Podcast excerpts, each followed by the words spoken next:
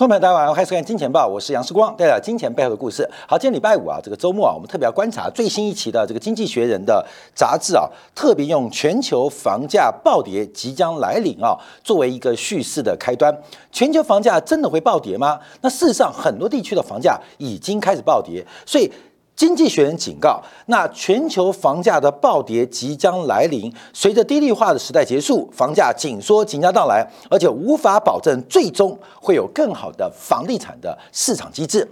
所以，我们从这边来进行一个关注跟观察。随着全球利率不断的攀高，尤其这次官方的政策利率抬升的速度是过去近四十年以来最急。最快的速度，它不仅快，而且还高。所以，我们等一下啊，在今天的部分会分析今天日元跌破了、贬破了一百五十块的整数关卡。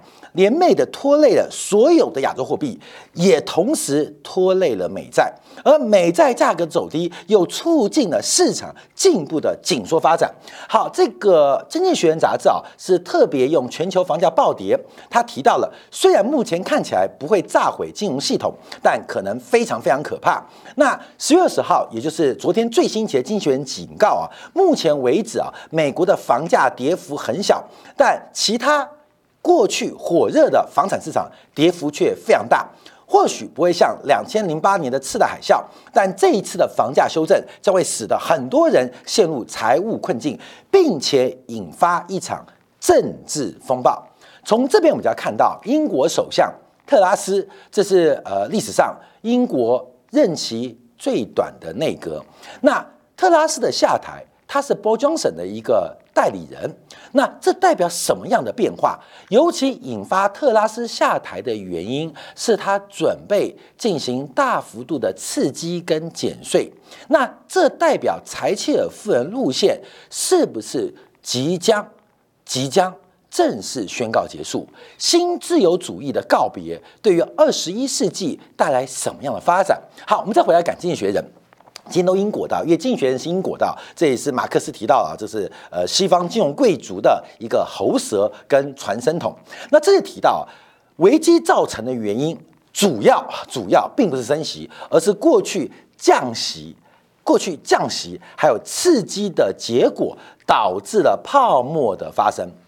过去降息跟刺激的结果，导致泡沫的发生。从斯德哥尔摩到雪梨，购借款人的购买力正在崩溃。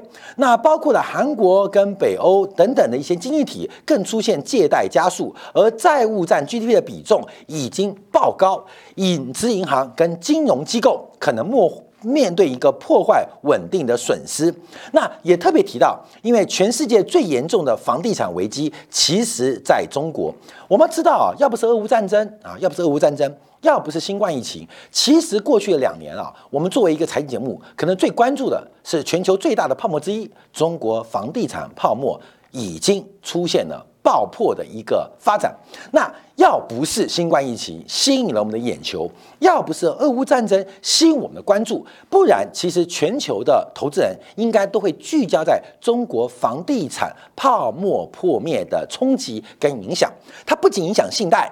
也影响中国的需求，更会影响商品跟原物料。但因为俄乌战争跟新冠疫情，所以中国的房产价格泡沫基本上对于市场的冲击没有想象中之大。好，这也是经济学人有做出警告的。好，那特别观察啊，因为随着过去一段时间全球官方利率大幅的扬升，那再加上过去因为低利跟这个高杠杆的关系，使得家庭的负债。跟可支配所得比例出现了严重的失衡，那主要的刺激发展是因为房价大幅的走高，所有人都认为房价不会跌，不会下跌，不会大跌。可是真实的情况之下，我们看今天最新韩国公布的本周房价是创下十年以来最大的跌幅。最大的跌幅不仅韩国，等一下我们看美国，美国的房价跌幅，它的 V 型反转来得又急又快又凶。好，所以从经济学人的警告，我们要进一步做掌握。好，今天我们看到台湾的这个《工商时报》也特别提到，房价最快在明年第二季反转下杀啊，《工商时报》。太乐观了啊，光太乐观了，销售率连续七个月下滑，那目前整个销售的停滞压力是非常非常大，尤其是台湾在十一月进完进行完地方选之后，马上啊马上就要进行二零二四年领导人的选举，所以包括了各政党领袖的表态，包括各政党的提名，整个二零二三年都会围绕在中美关系、中美台关系。两岸关系何去何从的一个影响，所以房地产最怕政治不稳定，所以《光时报》为我们特别观察房价即将出现一个重大转折。而根据啊台湾的这个住展杂志所公布的资料，还有包括国泰金控最新房屋交易的调查，整个买房的意愿已经创下二零一六年九月以来新低。什么时候是二零一六年九月？二零一六年九月就是本波房地产的前低，当然，二零一七年底就是房地产的起涨点。所以这一次啊，我们从整个风险偏好跟购买意愿，从国泰的金控所公布的最新房屋交易调查，整个买房的信心跟偏好，竟然把上一波房地产的低点给跌破、给跌穿掉了。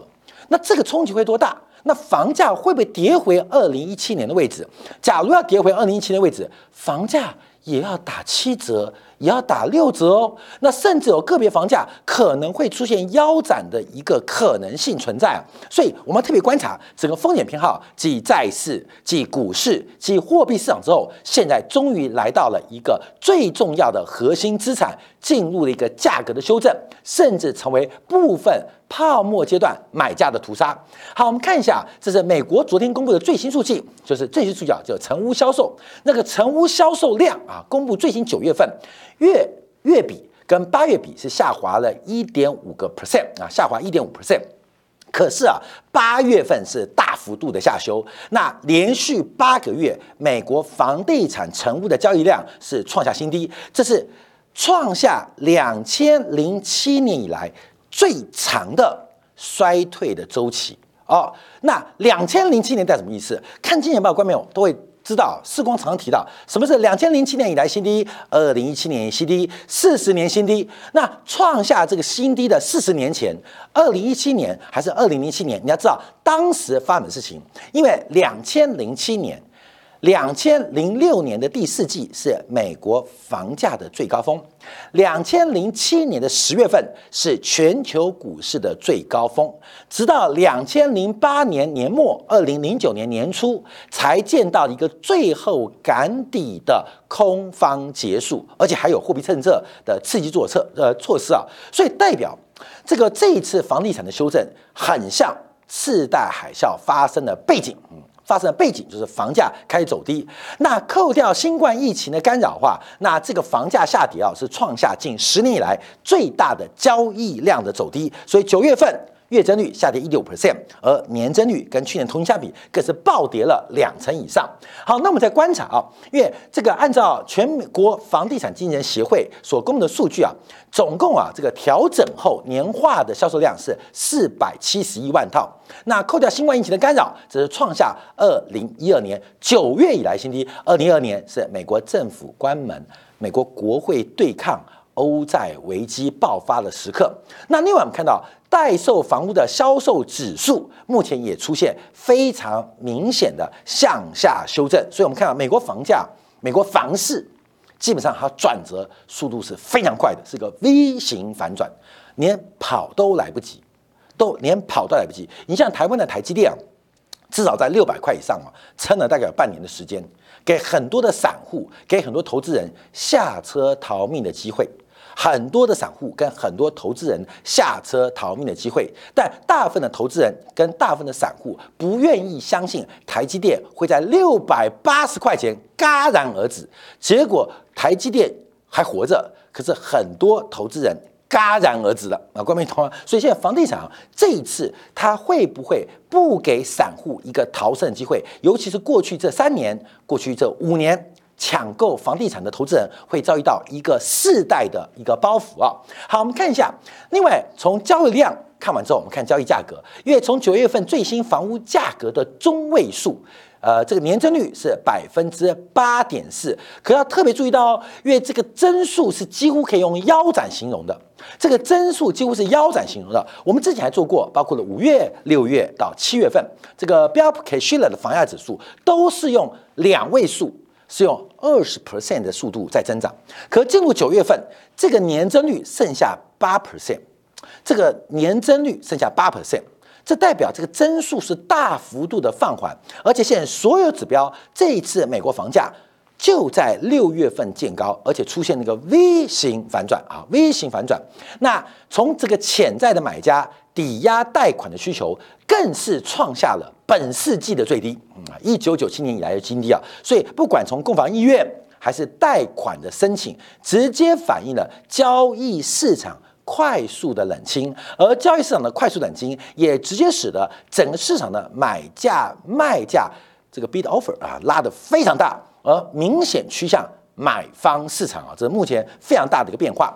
好，那它的原因很多啊，但第一个观察就是。房地产的贷款利率实在太高了。截至十月二十号，以美国官方啊这个公办啊民营的 Freddie Mac 啊，这个呃它的三十年贷款利率是六点九四，而这个一般的我们叫做呃浮动的贷款利率也来到百分之五点七一啊。这个利率不是高而已啊，关键是高不止高啊，而且是急啊。它不仅是高，而且是急，所以很多人来不及应变。这一次。房贷利率的走高是来不及应变，所以我们看第一时间啊，我们这个一个是 to B，一个 to C 啊，所以为什么像呃很多寿险公司啊，很多美国大型投行现在忙的进行会计科目的改变，重新的分类或相关的估值的一个准则的变化，因为这一次来的实在太急了，而且它不仅急，还很高，所以先从专业的寿险公司或投资银行。做反应，所以为什么英国养老金会出事？为什么台湾的保险公司会出事？为什么全球的大型基金会出事？主要是来太急了。可是，一般散户对于利率影响我们资产的估值反应是比较慢的。除了存在讯息不对称，另外也存在的知识差。所以，目前这个海啸其实一波一波的正在威胁全球房地产的投资客。或投机客，甚至你有房贷投资人，都要特别当心。这经济学人为什么要这样啊？特别要恐吓大家，原因就在这边。好，那我们再关注啊，因为从整个美联储的升息的循环啊，目前估计可能会升到百分之五，会升到百分之五。这百分之五很恐怖哦，关明，因为百分之五啊，代表市场的房贷利率会进一步可能来到百分之八以上啊，这是一个呃相对的正相关的格局啊。像今天啊，这个我们这个公司呃合作的这个银行啊，就啊发来短讯，他说杨董，杨董啊，杨广，这个我们新的优惠贷款利率，我说多少？六个月期的美元三点六八啊，关明，这是我今天说啊，他希望我存美元嘛。我说我美元都存光了，我没有那么多钱啊，三点六八，这是三点六八。他为什么抢着存？因为他要吸收存款。为什么银行要抢着吸收存款？因为下礼拜，下礼拜美联储在升息，下礼拜升完息之后，可能要到百分之四了。所以对于银行端来讲，它有美元需求，它需要赶快把你锁定。它并不是好心来的哦，而是我们觉得它是高利。市场对于银行来讲。对于保险公司来讲，现在能抢多少美元就抢多少，因为现在的美元对于下周、对于下个月以后都是低利的成本资金，所以它给我们那么好优惠。因为大家都知道，下个月哈十一月三号，美联储的加开会加息至少调三码零点七五，所以现在三点六八，现在的天花板就会成为十一月的地板。所以感觉给优惠，其实不然啊，因为这个银行都知道，金融业透过了讯息差，透过了知识差，在疯狂的用优惠的方式吸引未来低利的存款。所以我们看到这个成本非常恐怖的。那这就反过来观察，只要我们做个理性的一个决策者，作为一个财务的决策者，请问你还要买房子吗？假如今天买一个办公室要五千万。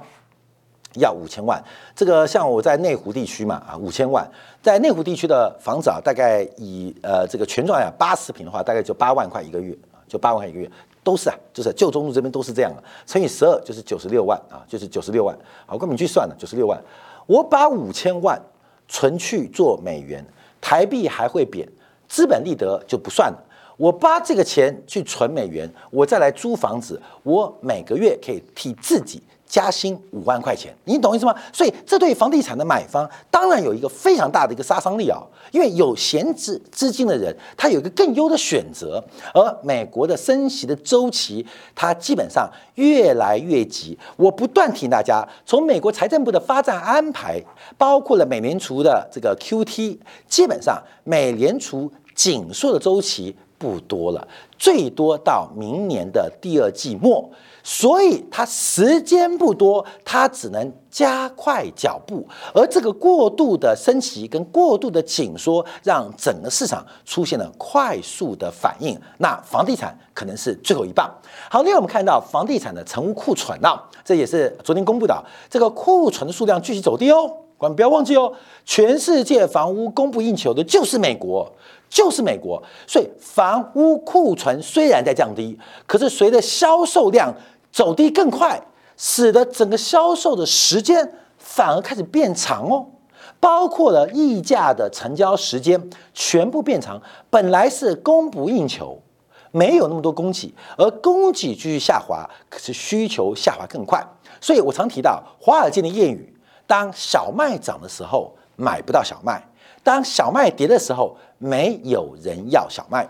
房地产涨的时候，库存是成为一个利多；当房地产跌的时候，你再少的库存仍然不能成为房地产支撑的一个基础啊。所以目前美国房市压力是非常非常大。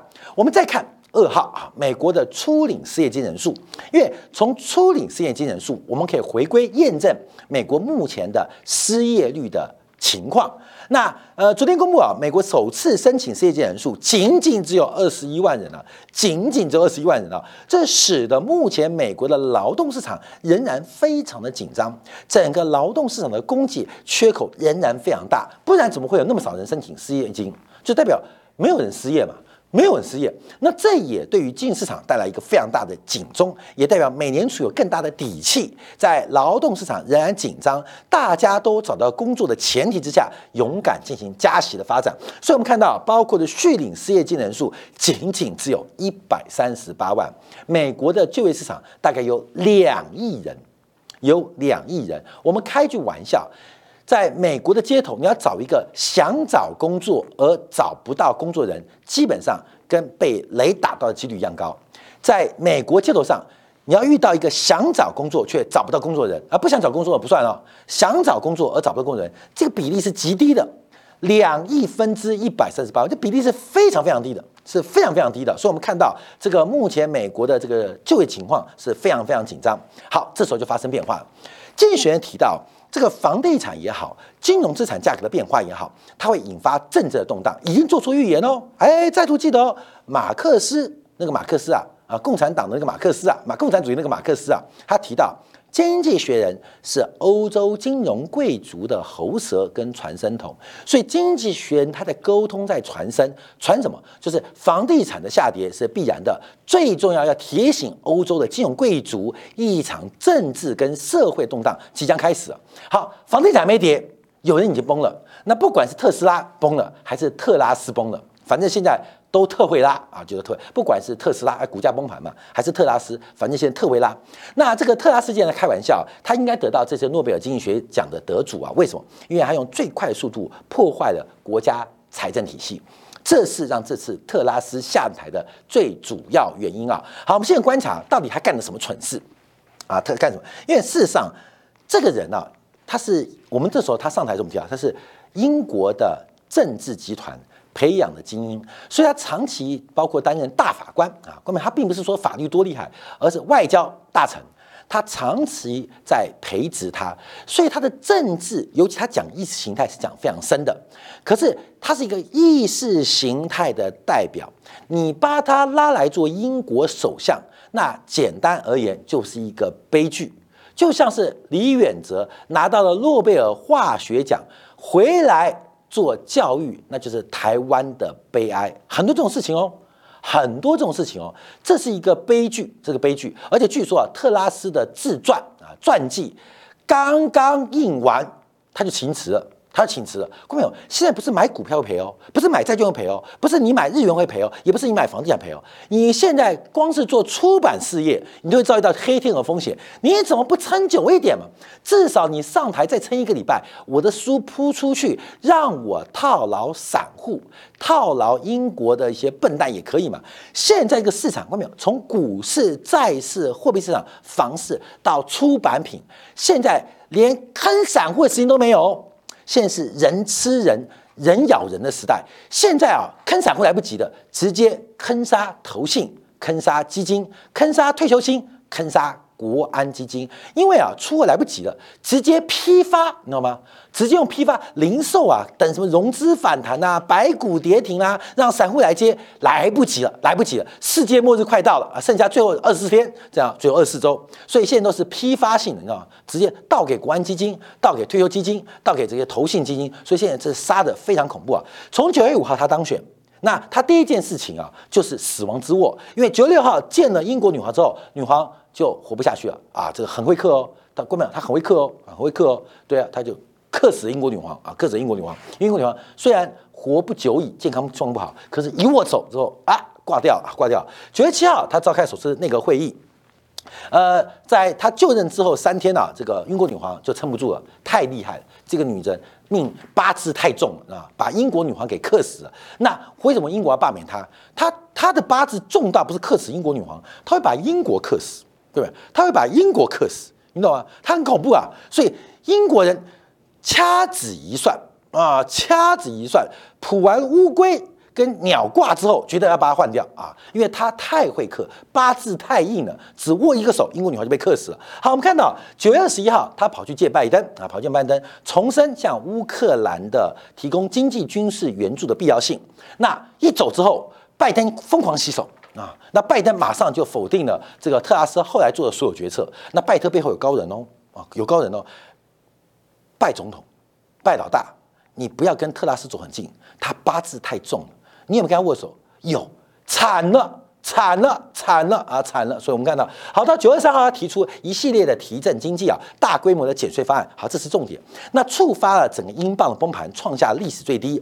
后来啊，在九月十八号啊，九月三号五天之后，英国宣布了紧急的。短期的 Q E 到十月三号，特拉斯放弃他整个的财政计划。到了十月十四号，他砍掉他内阁的财政大臣。哎，观众注意到，像日本啊，像英国，财相很重要。在西方的国家，像叶伦财政部长，像英国的财政大臣，像日本的财相，在内阁的排名相当前面哦。他直接干掉了他的财政大臣。到了十月十六号，英国保守党的党员纷纷要求跳出来。要求他请辞。到了十月十七号啊，包括了这个新任的财政大臣啊，亨特把所有政策取消之外，同时加码，同时加码，关门加什么码？开始征税，开始征税，这是个非常神奇的事情哦。好，这就是我们今天要讨论一个重点啊。到了十月十九号，雷震大臣开出了辛亥革命第一枪，到二十号他就下台了啊，下台。所以我常提到这个政治啊，跟大家想不一样。像当年啊，这个袁世凯呃宣布称帝。云南的这个蔡锷啊，成立什么护法还是什么护国军嘛？开第一枪啊，看没有？我跟你讲，这世界很神奇哦。蔡锷开第一枪，不到一个礼拜吧，袁世凯就宣布下台，就病死了。在那个年代，没有 Line，没有微信，没有 WhatsApp，也没有 Facebook，也没有抖音，也更没有 TikTok，也没有电话，甚至要电报。蔡锷在云南放个屁。把北京的袁世凯给吓死，这是我们课本教我们的。云南起义，北京的皇帝袁世凯投降，你听起来好像有点逻辑，呃，有点道理啊，有点这个正义感觉，可是完全没有逻辑跟道理。云南放个屁，关北京什么事情？北京的人搞不还不知道云南起义嘞啊？那因为那时候没有通讯设施嘛。这个原因是很多的事件发生。并不是我们想象的表层功夫，而是整个英国的政治出现非常大的一个改变跟变化。好，关美，这是我们要提到的重点啊，因为英国的保守党团啊，目前非常紧急啊，准备准备要在呃世光生日那天呃迎接新首相啊，就是下礼拜一啊，下礼拜一，所以这个迎接新首相，我们接受大家的祝贺，但不接受任何的礼品，你知道吗？因为这个人都会挂啊，所以会挂，过越多生日就代表我们的领导人人的。呃到终点越近啊，在二十号提出这个新的首相。好，这新首相会是谁啊？那有几个赌注，第一个就是原来跟特拉斯竞争的这个苏拉克啊，就是原来的这个苏拉克啊，就印度籍的。那目前的声望最高。那对于苏拉克最大的挑战者是波江森，就是特拉斯的爸爸，特拉斯的老板啊。基本上现在回来选还是第二热门热门选，第三名是应该是国防大臣啊，这个莫当特。那我们就要分析派系问题哦。啊，关键这个就是一个进入一个关键环节，因为工党是左派的，保守党是右派的，保守党是右派的。什么叫右派啊？有没有？什么叫右派跟左派啊？右派相信自然力量，左派认为很多需要规范啊，所以右派相信看不见的手。市场有看不见，Adam Smith 看不见的手就右派的，左派就认为需要条条框框，而人定胜天，人定胜天，所以左派对于包括了呃这个多元成家会支持，因为他相信人定可以胜天，我们人注重当下，我们的法规、我们的行为规则可以来挑战。这个自然世界的运行，这是左派逻辑。那右派逻辑就是市场理论啊，自然理论。所以特拉斯作为一个保守党代表，减税是很正常的，哦，让市场自然运行。而当年的雷根、柴契尔夫人，他们叫做新自由主义，原因就是让市场有更多的活力，包括国企退出市场，国企退出市场经济，而且大幅的释放出。聘用劳工的弹性，同时大规模的减税、开放国际贸易，什么意思？就是让这个环境、让这个经济发展生态越自然越好。我们容许有周期的变化，可是我们相信周期会有自我修复的功能，这是保守党的观点哦。这是保守的观点哦，可是特拉斯因为他是保守党的极端分子，他想走柴契尔夫人路线，竟然是导致他成为英国史上最大的政治笑柄的原因。而且是用保守党内部推翻，也就是站在右派的保守党竟然否定了这种极端主义，而现在正在大举的往左倾，连右派政党都往左倾。观众朋友，同时注意哦，在今天特拉斯宣布请辞的同时，在这个周末二十大将会宣布中国的全部的领导人班底，这是一个社会制度的改变。这也是一个政治制度的竞争。英国的右派在这一次特拉斯的一个呃四十几天的一个奇异惊幻之旅之下，彻底的失败。连柴契尔夫人的新自由主义，才短短不到两个月就以失败告终。我们看现在主要领先的，就是这个保守党多派系啊，特别是这个苏拉克，因为苏拉克他强调什么？富人跟穷人之间的阶级团结，共同富裕。啊，你看，共同富裕啊，共同富裕，着重于英国内部的社会凝聚力，主张促进社会跟这个呃这个不同利益的团体、阶级、种族跟宗教团体的和谐状态，这是左派干的事情啊。右派是适者生存，不适者淘汰的自然机制。他讲的东西其实非常左，整个保守党偏左，让工党。变得无路可走，所以工党造更左，英国整个向左，这像是两百年前马克思的预言一样，正在成真。所以今天我们要特别提到，我要用这个呃切格拉瓦啊，在当年啊，就是呃社会主义啊，在拉丁美洲的一个非常重要的革命家，他在玻利维亚被他的朋友、被他的兄弟出卖，最后被这个逮捕啊，然后他牺牲前说了后面这句话哦，啊，我们走之后。他们会给你修学校，他们会给你提高工资，并不是因为他们良心发现，也不是因为他们变成好人，是因为我们曾经来过。斗争是为了争取幸福，但不一定马上得到。当我们离去之后，如果他们给你福利，那是因为我们曾经来过。争取福利不一定马上会到，但我们随着我们离去，他们会给你福利，是因为我们曾经争取。我们看到啊，这个世界上没有说右派一定对，也不代表左派一定对，也不代表个人主义一定对，也不代表集体主义一定错，而是进入一个周期的大循环。我们不断进一步跟大家报告，集体主义、个人主义，我们只能被动接受。而我们作为个体，我们不能主动选择。从英国的政治，从英国的变化，再看到目前全球的新冷战格局，这个世界慢慢从原来的自由主义，从特拉斯的下台、特斯拉的失败，我们看正在往集体跟左派在发展。我再强调，这不是我的政治主张，而是政治现状，而这个趋势。正在带领我们进入一个全新的世界，分享给大家。在周末特别来做细细的品味。好，感谢大家收看，下礼拜一同一时间晚上八点，杨思冠在《见报》与各位再会。